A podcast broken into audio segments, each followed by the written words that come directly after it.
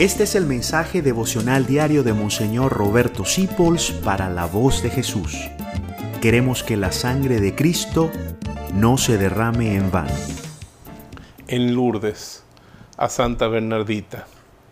La Virgen María la dejó escuchar su voz que decía, penitencia, penitencia, penitencia. Que también podemos traducirlo como conversión, conversión, conversión. María está muy preocupada porque nos ve yendo por el mal camino cuando una madre tiene un hijo en drogas, una hija que es muy eh, hombreriega, ¿qué hace una madre? Hacérsela indiferente, no se preocupa. Y nos decían los pastorcitos de Fátima que la Virgen tenía una cara de dolor, porque María, aunque está en el cielo gozando, es una madre.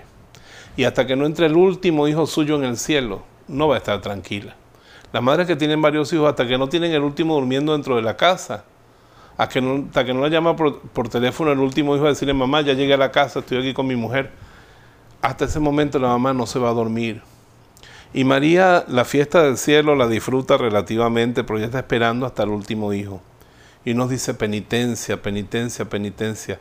Ponte en estado de conversión. No te conformes contigo mismo, no te creas tan santo.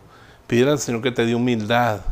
Y pídele a los demás, a un buen director espiritual, que te ayude a descubrir en qué tú le estás fallando a Dios. Penitencia, penitencia, penitencia. Nuestra iglesia tiene que ser una iglesia mientras está en este mundo, en camino diario de conversión, diario, trabajando en algo, moviéndonos, porque así fue como se forjaron los santos.